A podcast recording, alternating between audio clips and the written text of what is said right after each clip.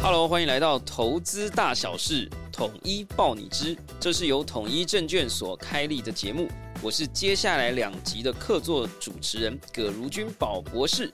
让我们欢迎统一证券的两位来宾。Hello，大家好，我是统一证券的陆毅。大家好，我是马特。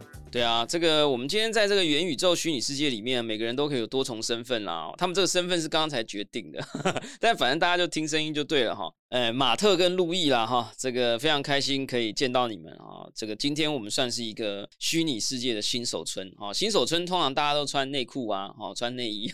今天两位已经算是有一点思想武装了啦，希望大家待会还撑得住哈。那最近呢，区块链世界大家都非常关注啊，尤其是 NFT 哈。像是 Adidas 啊，花大钱买下了无聊猴哈，无聊猴现在一只要台币八百五十万哈，就是一些长得很无聊的猴子的 JPG 哈或 PNG，听说卖得出去的就变成 NFT 了哈，或者是周杰伦推出了杰伦熊啊，虽然有些人嘲笑说是跟红熊了哈，不管如何呢，它就是一个叫 Fanta Bear 的一个 project。呃，卖了好几千颗以太哈，一颗以太大家可以在脑海里乘一个十万台币左右哈，所以是一个非常非常新的，而且非常拥有巨额的 money money 的一个金钱世界，也是一个创作品的世界啦。但是大家真的知道 NFT 是什么吗？我们今天将带着大家一起来认识 NFT 的世界。呃，不过今天呢，我们非常特别啦哈，因为有时候宝博士我是一个博士哈，有时候讲起来东西啊太学术了哈，所以我们今天呢找来这个统一证券的路易跟马特要来反客为主啊，他们提所有的啊这个 ask me anything 哈，提什么问题我就回答什么问题，希望能够让大家从一个小白的新手村来共同了解 NFT 的美好。好，很开心今天可以跟宝博士来聊这个东西，因为本身我常常听朋友说 NFT NFT，可是其实我在 YouTube 在看影片，也有很多网红在介绍这个东西，但是我真的去查，我只看得出它是一个可能有智属于你个人的智慧财产权，或者是一些像是你的收藏啊，只是把你的收藏变成你的虚拟化，但是其实我还是搞不懂这个东西能赚钱吗？因为大家投资。我会认为它可能会是一个投资，那这个投资它是要怎么赚钱？那 N NFT 到底是什么东西？这样子啊？好哇，这个大灾问了哈，嗯，我先这么简单的解答好了哈。我其实觉得 NFT 呢，你就是把它想成是呃一个区块链世界里的纪念币，你就想啊，就是说。呃，我们在真实世界里面，人类其实有一些收藏行为嘛，哈，有些人可能会收藏宝可梦啊，去抓取特殊宝可梦，对吧？有些人会收藏特殊球员卡，有些人可能会集邮，有些人会收藏球鞋，对不对？可是呢，我们以前传统的一些金融世界啦，或者是创作品的世界，我们在讲以前创造区块链有这个所谓币圈的时候，没有所谓的收藏性，你不会听到有人说，哦，我今天买到一颗超可爱的狗狗币。你的狗狗币跟别人的狗狗币都是一样的狗狗币，你也不会听到有人说哦，我今天买到一颗很帅气的比特币，不会，因为那些币就是没有收藏性，就只是说我一颗，你两颗啊，就都是一样的。可是到了这个 NFT 的时代，我们突然有一种叫纪念币的东西，所以呢，就是收藏它。然后呢，有的纪念币就说哦，是 Beeple 造出来的纪念币，所以它的纪念币是数位的嘛，所以它图像上面就有 Beeple 的作品。呃，这个你说毕卡索啊，这个的作品呢被放上了这个纪念币，它还有独一无二的编号，被放在区块链上面 NFT 的平台里面被交易，大家就会觉得说，哦，这个东西突然间我可以拿来收藏，我买到的是一号还是八号？我不知道有没有看 NBA 啦哈，Steve Curry 不是三千颗三分球吗？对不对？对，如果他的那个三千颗三分球的那五秒钟，第三千颗，哎呦投出去的那五秒钟的影片。被放到区块链上面永久注记，而且 NBA 说这个卡牌我只发行三千份，那你抽到这个一号，跟抽到三千号，跟抽到四百四十四号，你的账户里面有这样子的一个数位的东西，它的价值就有点不一样了。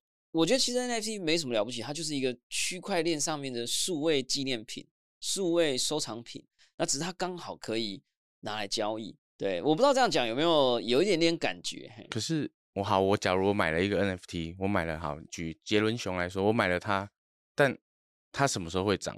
因为很好，它如果两千人都可以拥有它，那我现在买了它，其他两千人也不会卖，那那个价格区间到底我们是要怎么去看这个东西？非常好的问题，哎，你看哦，就是所有大部分的东西的市场价格都是由市场决定的啊。就是我们这个，我们不知道要不要聊这么深啊？哈，亚当斯密的《国富论》啊，就是说有一个 invisible hand，有一个市场的手会来决定一个东西的市场价格。你就想啊，如果呃有三千只杰伦熊，买家都是周杰伦的超级粉丝，他买了以后都觉得这个世界上再也不会有第二个机会把它买回来了，他都不卖。那你觉得这个价格会是多少钱？粉丝可能就会说：“那我出十块。”他不卖，那又比如说，我们刚刚讲三千个粉丝买了，可是有三千零一个粉丝，那个人没买到，对不对？所以他说啊，我出十块，看不卖；我出一百块，不卖；我出一千块，我不卖；我出一万块，你不卖。我们都说凡事都有一个价格，对不对？Name a price。所以这个疯狂的粉丝。他就是三千零一号，他觉得如果我没有买，我就不能成为所谓的周杰伦的铁粉，所以他有可能穷的只剩下钱，不知道为什么哈，他穷的只剩下钱，所以呢他就说十万、一百万，如果大家都不卖，这个人是不是会疯狂叫价？对不对？他可能叫到一千万，哦，这时候三千个粉丝里面可能有一个人就松动了，对不对？他就说那不然这样好了，我我我卖我卖，这个时候呢就出现了杰伦熊的交易价格。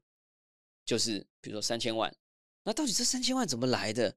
其实就是看这个粉丝三千零一个粉丝当时有多疯狂，对吧？所以其实，可是如果有人卖了，说哎三千万有人要卖嘛，对这个第两千九百九十九号有杰伦熊的粉丝就说：不然这样这么好赚哦，好了，我卖两千九百九十万好了。哎，所以那个三千零一号粉丝就想说。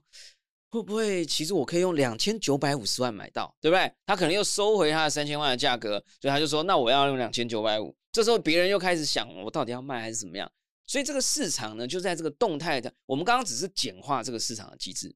当你把它放大，你就会发现有好几个三千的粉丝，跟好几个三千零一号的粉丝，他们随时在市场上面动态的交易，它就出现了这些价格。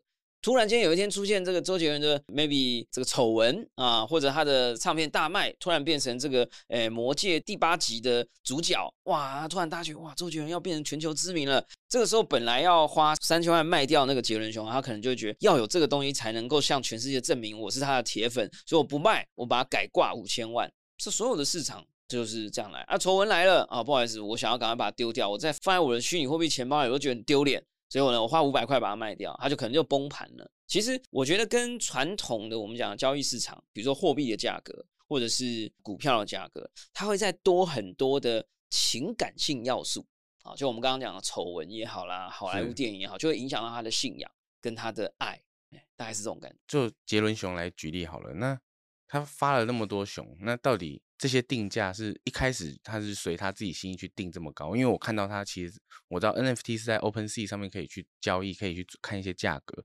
有的有看到一只，它是九百九十九万九千九百九十九的以太币，这谁买得起？那这个价格又是谁定的？到底怎么会有这种事情？非常好的问题，我问你哦，你应该有过初吻嘛？对不对？是。如果有人说我要买你的初吻，你要？花多少钱？要先看它漂不漂亮。我不管，就是不是哦？他要卖你人生中初吻的记忆，是他卖人生中初吻的记忆，你要卖多少钱？好，我再问更夸张的，有人说我要买你的父母，我要买你的家人，卖多少钱？不卖，不卖嘛。可是他说我逼你，我拿着枪指着你，你就是要弄一个这个价格出来，你给我一个数字，八千兆，对吗？是吧？讲完啦，你就回答啦。所以表示这只杰伦熊对于这个持有者来讲，就叫做不卖，他只是标了一个价格去讲这句话，叫做老子不卖。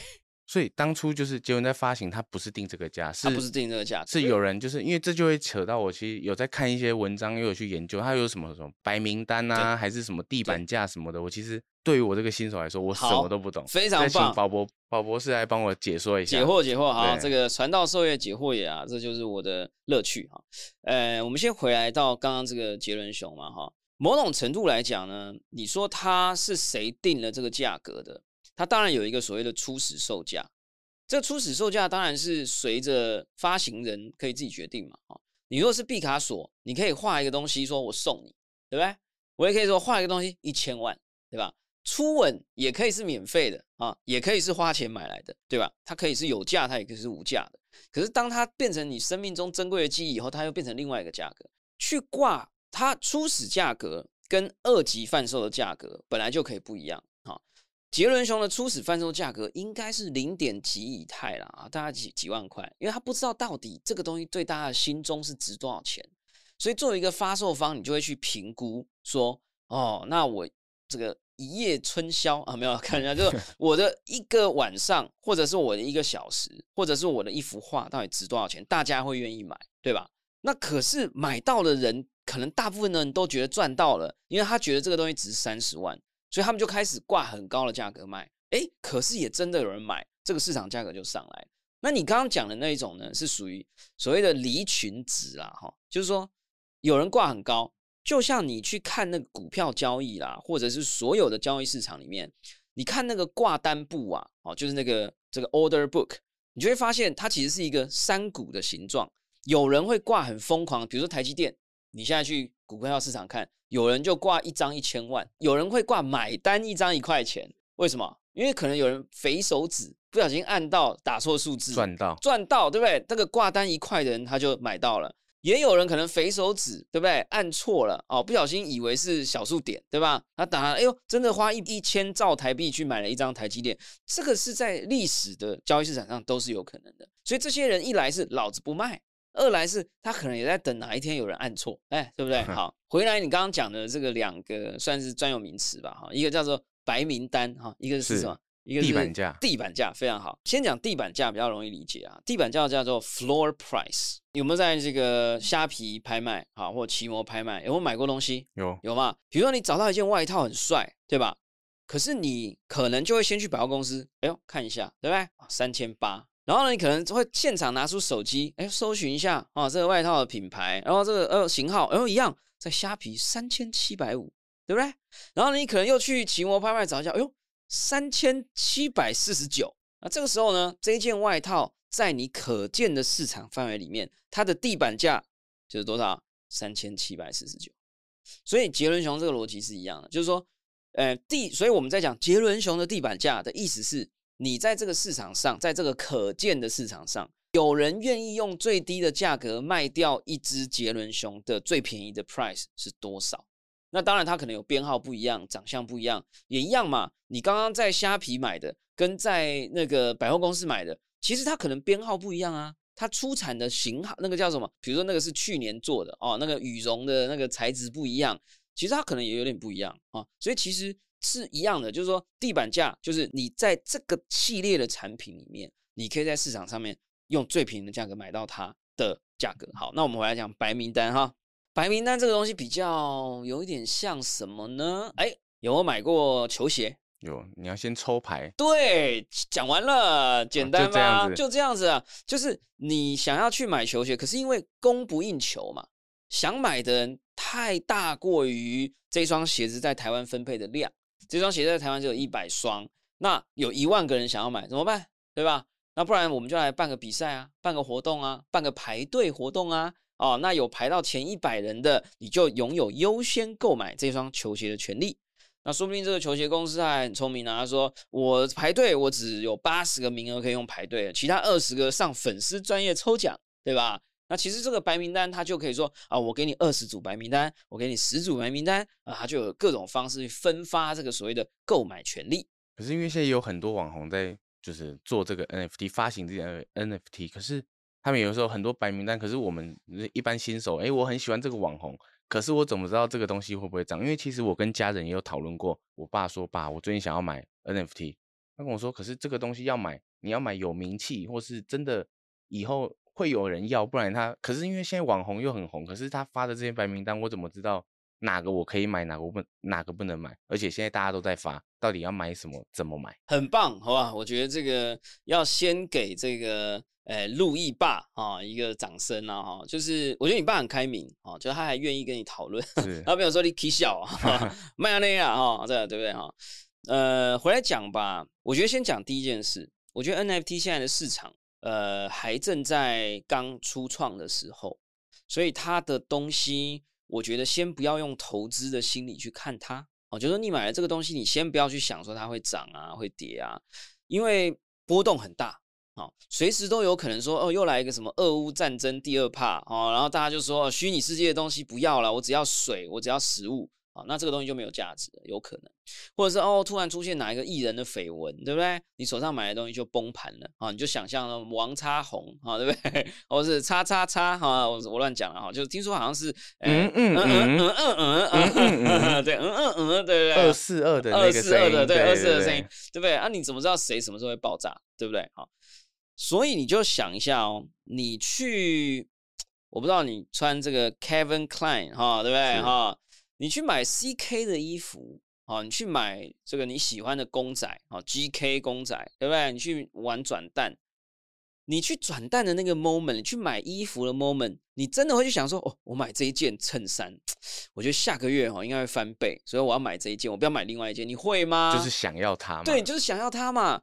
可是你如果买了，很久，你在这一间这个品牌在没有很有名的时候，你就去买它，而且越买越了解哦。你觉得你挑中的那一件之后都缺货，然后在虾皮都可以卖很贵。这个时候你买到第十一件的时候，你是不是就可以开始用投资的眼光来看了？就很像在买手表那种感觉。对你一开始只是买说我就需要一只表嘛，对不对？我现在就是有一百万嘛，那我就要去买一只一百万的表。啊，当然，我觉得等到你要花一百万买表，你基本上已经有点投资的行为了哈。也就是说，假设你花两万块买，你买 Apple Watch，你是真的是会去想说，你这明天说涨十倍吗？不会嘛。所以我觉得一开始在你没有买过 NFT 的情况之下，你应该是去思考你可以负担的价格，去支持这个创作者。就像以前我们买那个，我你们可能没经历那个年代，十元互背小卡。或者是三百五十元的 CD，你不会去想说，我买这个 CD 明天它会不会涨成七百块？可是你就是想听这首歌。可是你现在想听这首歌，你有几百种方法，你为什么还要去买 CD 啊？当然现在比较少人买啊。可是如果真的是很酷的，对不对？鸡排妹出 CD 啊，大家还是会去买啊，对不对？就是我觉得先觉得是你很喜欢它，然后你愿意付出一笔钱，然后你把它买下来。只不过以前实体的商品你买下来了以后。很可能不容易再把它交易出去。我不知道你们有没有经历那个年代，就是去买那个日本时尚杂志，有没有？还会附一些那种啊什么？我看到旁边有一个 隐藏角色，刚都没讲话，对不对？你刚有自我介绍啊，马特来，马特来啊，对不对？对，你刚好微笑嘛？你又你看少女时尚杂志、少男时尚杂志，有人会送一些小包包啊，对不对？有人送什么小手帕啊，对不对？然后你就一开始都好想要，好想要，哇，Porter 对。然后你买回家之后，过了八年以后，你就发现那个东西像垃圾一样放在家里，对，都没用嘛。然后你就想哦，如果你买的那些东西，对不对？其实在当年都是 NFT，对吧？你现在一去看，哎呦。Porter 当年竟然有出过这个东西，而且当年卖出去只有一千八百份。如果八年过后回来看，Porter 突然变成一个比 Nike 还酷的品牌，那那个收藏者就会去收藏嘛。就像可口可乐收藏家就去收藏一九六五年什么，诶，辛辛那提的小镇挂出来的第一个可口可乐的招牌一样意思，对不对？就当它在区块链上以后，你拥有这个东西，你就拥有一个二级交易，就是二手交易的全球市场。你想想，你那个那个 porter 啊，没有啦，就是那些可爱的小东西、酷炫的小东西，你还是可以拿到虾皮卖。可是你能接触到虾皮买家，台湾可能五百万人。可是你在 NFT 的市场，你接触到是全球三亿人，对吧？所以这个市场很不一样的时候，你买卖这个东西未来的保值空间，就确实比较有想象力啊。这样，因为宝博士说，先我们做 NFT，先不要先把它当做是要投资。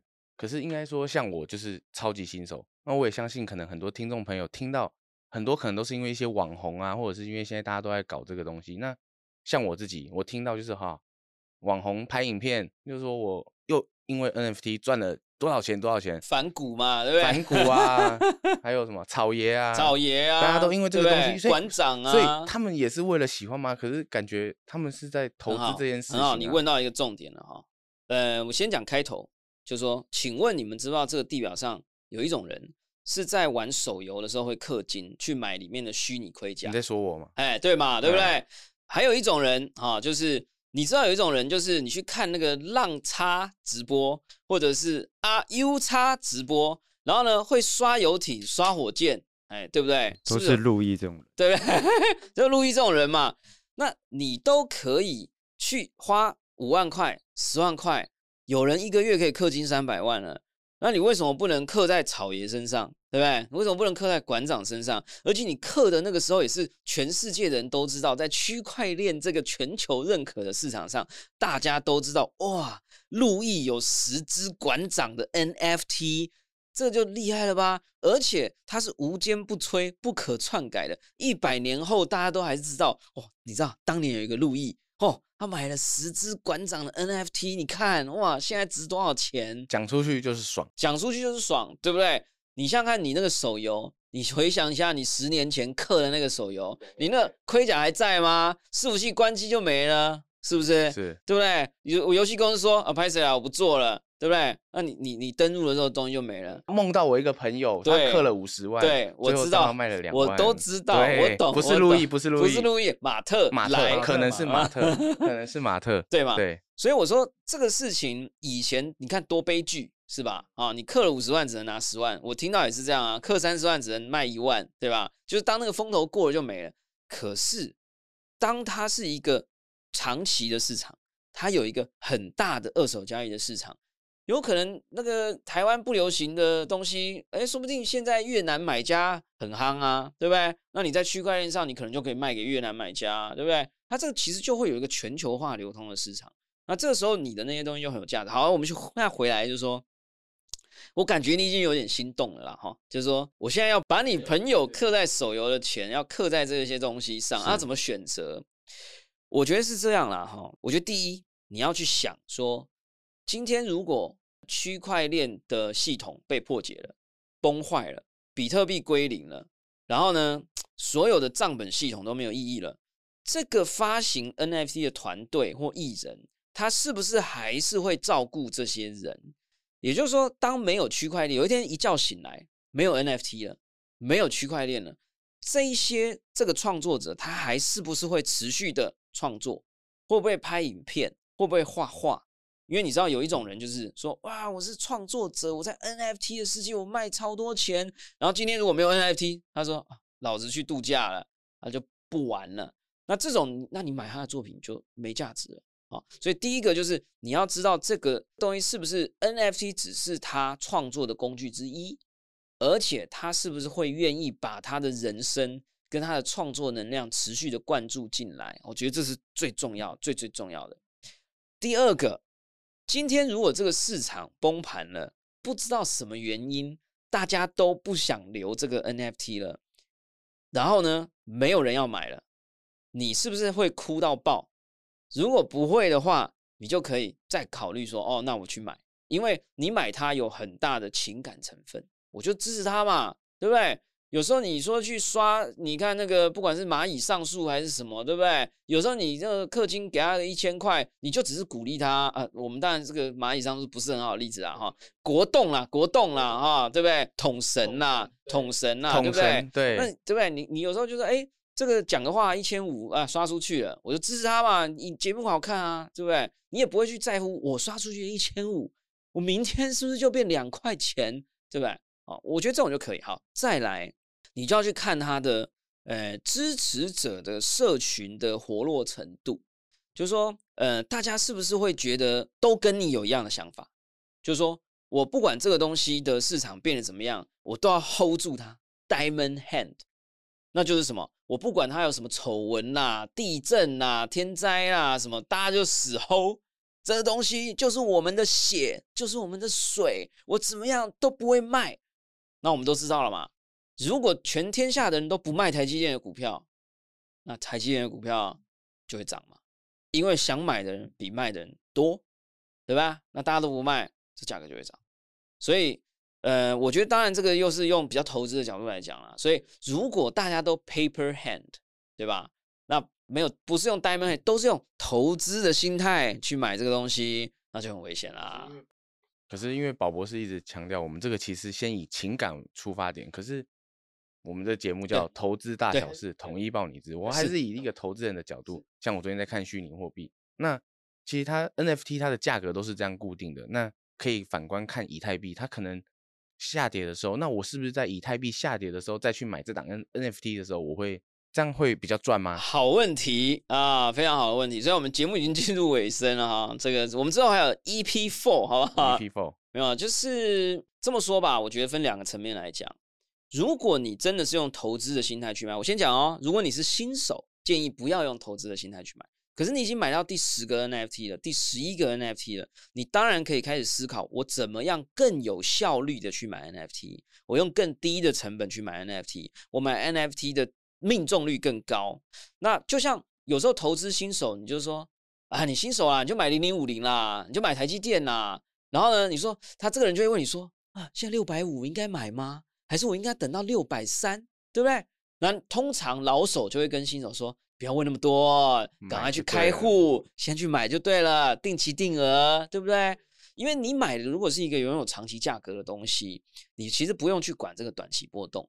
但是如果你是老手，你已经买懂了，你已经开始在试着想要降低你买入的成本，提高你卖出的价格，那你当然在比较好的 timing 入场是比较好的。什么样的 timing 是最好的呢？就是当所有的节目都不讲 NFT。当所有的艺人都说我不发 NFT，NFT 是很可怕的东西，可是你的心中有一个自我的认定，你认为这个还是 future，这个时候你进去买，就是 buy the dip，对吧？就是巴菲特说的嘛，别人贪婪我恐惧，别人恐惧我贪婪，对不对？